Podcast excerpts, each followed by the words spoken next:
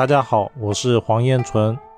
人压不住宅的表现有什么呢？呃，他会待不住家，他就不想待在这个家。再来是没精神，思想无法集中，就没法正常干事情了。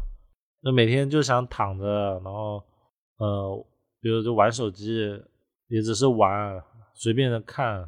他也就打游戏都打不好了，就打牌，比如打打一些游戏。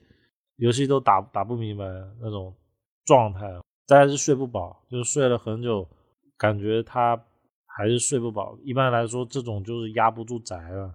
那具体的，我们就要去分析它是什么原因，比如说是不是空气不流通啊，阳光是不是不够充足啊，还是什么外环境的问题，比如说路冲啊，甚至严重一点的，就是房子的旁边是坟墓啊。